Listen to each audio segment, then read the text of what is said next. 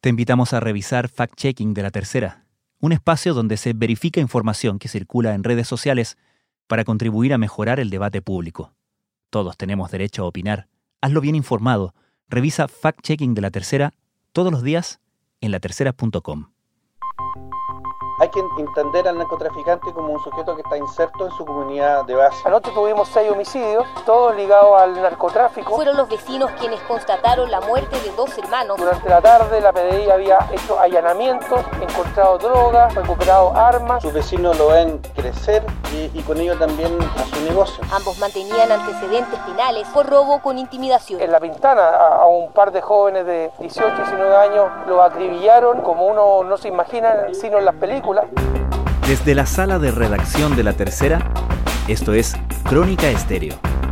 Cada historia tiene un sonido. Soy Francisco Aravena.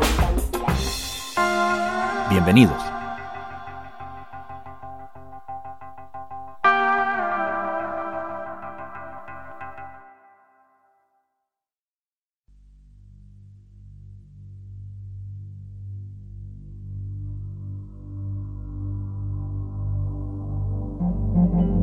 Hace 12 días, la cuarentena que aún mantiene a la gran mayoría de los habitantes de la región metropolitana en sus casas debutó con un asesinato doble.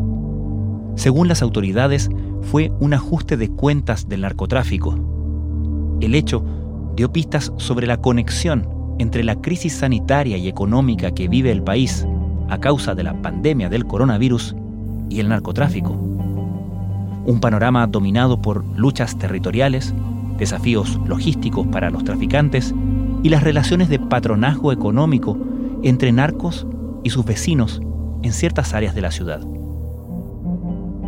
La historia la cuenta Leslie Ayala, periodista de La Tercera Domingo. Esquina de Venancia Leiva con Granaderos, en la población Los Nogales, en La Pintana. Es la noche del viernes 15 de mayo, Hace pocas horas comenzó en todo el Gran Santiago la cuarentena total por el aumento de casos de COVID-19. Hace pocos minutos se escucharon una serie de balazos. ¿Quiénes serán? ¿No hay niños? No, los No hay niños, los mataron Un grupo de vecinos se acercan a un Kia Morning negro. Está con sus luces de estacionamiento parpadeante hay balas en toda su estructura. Adentro, dos cuerpos. ¿Qué sabemos de las víctimas? Las víctimas son dos hermanos de 19 y 17 años. El de 19 años iba conduciendo y a esa hora en que los vecinos graban estas imágenes, él ya estaba sin vida. Encima de él estaba su hermano de 17 años, quien iba de copiloto y que también falleció esa noche.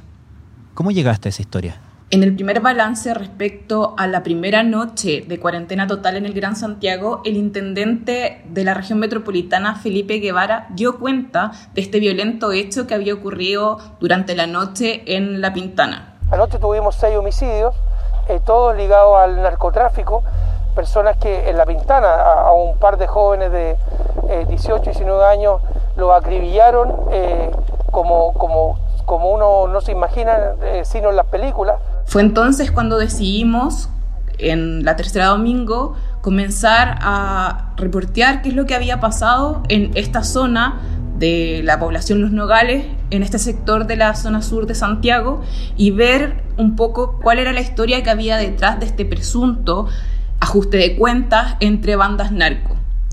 Fue así como comenzamos a reportear y a revisar cada una de las redes sociales, primero de las víctimas y luego de sus familiares más directos y su entorno, es decir, sus vecinos, amigos del colegio, etc.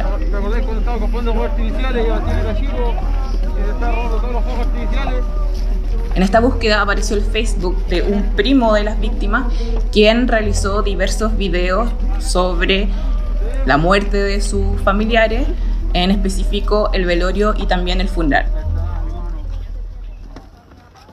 Leslie, ¿qué se puede conocer o entender de estas situaciones, de estos contextos sociales más allá de los hechos policiales, cuando uno indaga en las redes sociales? Frecuentemente pasa que estas personas ocupan las redes sociales, ya sea para presumir sus delitos, es frecuente que las policías lleguen a estos perfiles de personas que han cometido, por ejemplo, robos o que están vinculados a acciones de microtráfico o tráfico en grandes cantidades que se jactan, por ejemplo, de las armas que utilizan y también de las compras de artículos de lujo que consiguen a través de estos negocios ilícitos. Entonces, las redes sociales son una fuente que utiliza tanto las policías para dar, por ejemplo, con el paradero de personas que han cometido un delito y también estas mismas redes sociales, ya sea Facebook u otras, son utilizadas por estas mismas personas y su entorno para ritualizar las despedidas, ya sea los funerales de personas que han perdido la vida, como en el caso de estos hermanos, a través de una muerte tan violenta como es el haber sido acribillados al interior de un automóvil y haber sido dejados botados al interior de su propia población. ¿Están muertos los dos? ¿Quiénes son estos jóvenes? No, no, Dani, salga ahí. Sí, Dani, no te acerques. ¿Están muertos los dos? No, no toqué nada. Los reventaron, los reventaron. Me imagino que esto es algo que también eh, las autoridades, la fiscalía, los policías eh, están siempre también, eh, también mirando, ¿no? Sí, es frecuente que cuando una persona pierde la vida de forma tan violenta, lo primero que toman los policías como referencia son la fuente abierta para, de cierta forma, perfilar quién es esta víctima. Es así como es habitual que tanto la fiscalía como las policías, dentro de su informe de estas investigaciones, tengan mucha información que se suministran a propósito de las redes sociales que son utilizadas por estos presuntos delincuentes y narcotraficantes que se complementan después con las escuchas telefónicas, los pinchazos a sus conversaciones que dan cuenta ante un tribunal de actividades ilícitas. Hay que entender al narcotraficante como un sujeto que está inserto en su comunidad de base.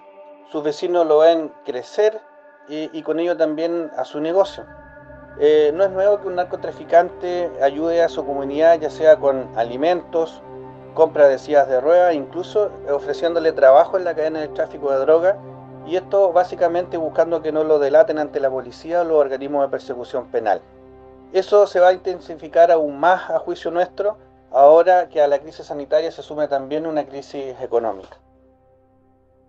¿Cuál es la relación que se establece entre la violencia narco y la pandemia y las cuarentenas, los toques de queda, asociados con esta emergencia que estamos viviendo. Para el fiscal regional metropolitano de la zona sur, Héctor Barros, quien además ha hecho su carrera en base a la persecución penal de bandas de narcotraficantes que actúan en esta zona, el tema de la pandemia ha tensionado el ánimo en los territorios donde estos delincuentes se desenvuelven. Primo, más, ¿qué está ahí en la esquina que dijeron que está la vieja queca en la esquina? La queca, la marión, esa buena están. ¿Por qué están ahí en la esquina? Porque, mira, ayer, mira, no sé, antes de que vinieran ustedes para acá, ¿ya? ¿me escucháis? Eh, yo vi, vi al tío Gordo y no, no lo he porque yo venía con mi tía, mi misma tía te lo puedo decírtelo. Sí, pues yo estaba ahí con mi tío Gordo. Ya, y el tío Gordo dijo que la agua tenía que seguir tal, tal y como era que él había hablado con el Chanor, que el Chanor y lo llamó, que quería hablar con él, que tenía que seguir todo tal cual, porque no sé qué wea, no me acuerdo. Y cuando yo fui después de dejar las cosas del pollo, yo las vi ahí. Ya, y yo, dije, yo le dije, ¿qué están haciendo aquí? Y dice, no estamos vendiendo. Y yo le dije, ¿por qué están vendiendo aquí? No, porque el Chagua, cuando quedó la cagada, lo robó el negocio y se los fue con la plata. En, la situación de pandemia, según el fiscal Barro y según eh, la Policía de Investigaciones, se genera también una tensión entre el narcotraficante y su comunidad, principalmente porque está este miedo, que antes no estaba instalado, a ser foco de un brote de COVID-19. Entonces, como el narcotraficante está recibiendo permanentemente personas que van a comprar o hace traslado de estas drogas, la comunidad siente que está en riesgo o tiene un riesgo mayor de que el COVID pueda llegar a este pasaje o donde se transa la droga a propósito de la actividad ilícita de este sujeto narcotraficante. Esa es la situación, el contexto nuevo en el que se han dado estas situaciones de tensiones también entre bandas de narcotraficantes que tienen que salir a pelear por el territorio mucho más de lo que hacían antes de la pandemia. Nuevamente vecinos fueron ellos quienes advertían en redes sociales sobre una balacera en la legua. Cansados de situaciones como esta, se manifestaron con cacerolas. En consecuencia, se han visto durante el último tiempo más acciones de ajuste de cuenta por esta tensión que va en aumento en el mundo narco. A modo de ejemplo, en esta zona en particular, que es la zona sur de la región metropolitana, en los 64 días que iban de cuarentena al momento de que estos dos hermanos mueren, los actos más violentos se han registrado en la comuna de La Pintana. Y en este sector sur de la capital se han registrado cada 72 horas la muerte por un ajuste de cuenta. Obviamente La Pintana sigue liderando, a propósito de lo que te decía, este incremento de la violencia, pero también lo siguen otras comunas como El Bosque y La Granja y Puente Alto, donde se han registrado estas situaciones que están vinculadas al narco principalmente por tres factores. El primero es la capacidad de fuego que el victimario hace en contra de su víctima, son personas que mueren producto de muchos balazos. El segundo es que no existe un motivo aparente entre la víctima y el victimario para que éste cometiera un asesinato como lo son los otros homicidios que, se cometen en la región metropolitana. Y el tercero es un factor muy clave y es que luego de estos ajusticiamientos nadie del entorno quiere entregar antecedentes, es decir, los testigos prefieren no declarar y no meterse para resolver estos crímenes. Entonces, esa es la situación de violencia que durante este periodo de cuarentenas y de toque de queda se han registrado en estas zonas de la capital. Denuncian la falta de alimentos tras la cuarentena total decretada el viernes por el gobierno para contener la pandemia. Al mismo tiempo, podemos eh, ver cómo se está instalando otro gran problema que es eh, la escasez, ¿no? el aumento de la pobreza, el aumento de las necesidades, por lo tanto, de la población y en esos contextos figuras como los narcotraficantes eh, es una situación que aprovechan bastante bien. Sí, eso es algo que está mirando la autoridad con cierta preocupación porque a propósito de la crisis sanitaria ya estamos viviendo las, las circunstancias de una crisis económica que se ve mucho más patente en estas zonas que son vulnerables. Entonces, la figura de este narcotraficante que tiene un acceso evidentemente monetario mucho mayor que el resto de sus vecinos aparece como esta figura de padrino de la cuadra o de esta población y va a aprovechar la vulnerabilidad de personas que, por ejemplo, antes no participaban de su negocio, pero que, por ejemplo, podrían quedar desempleadas a propósito de la pandemia y él obviamente puede fichar a esta persona o a este vecino que antes no era parte de su estructura y que evidentemente ahora lo siente como una persona que lo puede ayudar en términos económicos. Entonces, las autoridades están mirando este fenómeno porque evidentemente puede redundar en que haya mayor protección para el narcotráfico en base a este empobrecimiento de estos sectores que son además sectores principalmente trabajadores y que no, no, participan de estas actividades ilícitas. Entonces, esta figura del narco, que de cierta forma es benefactor y que siempre existió, puede hacerse más prevalente a propósito de la crisis económica preponderante ahora en su entorno. Mira, yo no sé cómo lo vayan a tomar y espero que no lo tomen a mal. Pero nosotros no podemos hacer una cuarentena como lo hace el sector oriente, porque el sector oriente ellos pueden encerrarse. Tienen sus neveras llenas, tienen sus estanterías con mercadería, sus congeladoras con carne, con congelados. Nosotros no.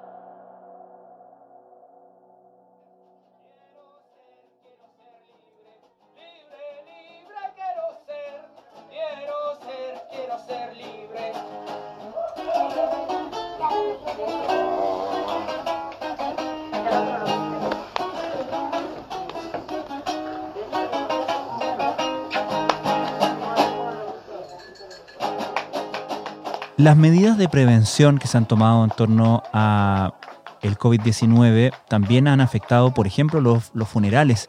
Y hemos visto que esta clase de funerales tiene sus propios rituales, ¿no?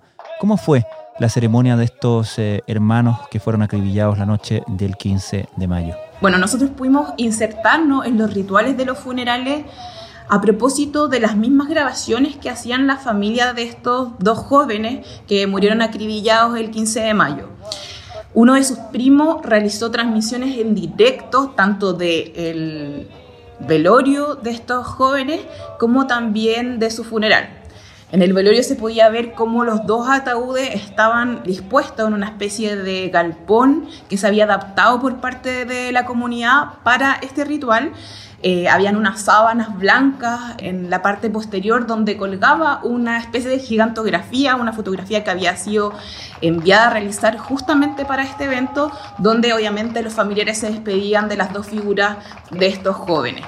A los pies de los ataúdes habían unas Biblias y un poco más atrás, las personas que participaron, por ejemplo, del, velorio no mantenían para nada la, distancia social, que es una de las medidas para la pandemia, pero sí se veían muchas personas eh, con, usando mascarillas y otras bufandas.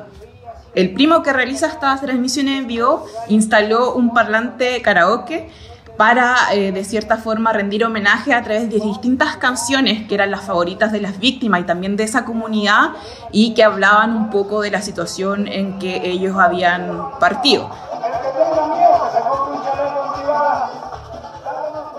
Son canciones que hablan de violencia, hablan de pandillas, hablan de, finalmente de dar disparos al cielo en honor a estas personas que partieron y entre otras situaciones del ritual se ve también un amigo que toca la guitarra y que habla un poco de cómo eran en vida estos dos jóvenes. Hay un elemento que nos llamó la atención y es que la transmisión en vivo igual es cuidadosa porque se muestra el parlante, las luces que salen desde este parlante karaoke, pero este primo es especialmente cuidadoso en no mostrar nunca los rostros de las personas que estaban participando de este ritual de despedida de los dos jóvenes mm. acribillados en la pintana.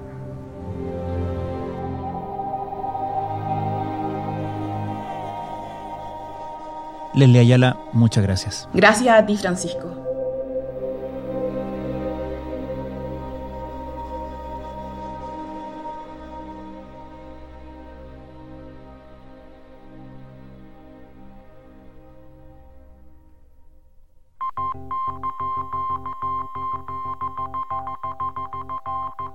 Crónica Estéreo es un podcast de la tercera. La producción es de Rodrigo Álvarez y Melisa Morales y la edición de quien les habla, Francisco Aravena. La postproducción de audio es de Michel Poblete. Nuestro tema principal es Hawaiian Silky de Sola Rosa, gentileza de Way Up Records. Nos encontramos pronto en una nueva edición de Crónica Estéreo. Les recordamos que todos nuestros episodios están disponibles en latercera.com slash podcast, así como en Spotify, Apple Podcasts, Google Podcasts y donde sea que escuchen sus podcasts.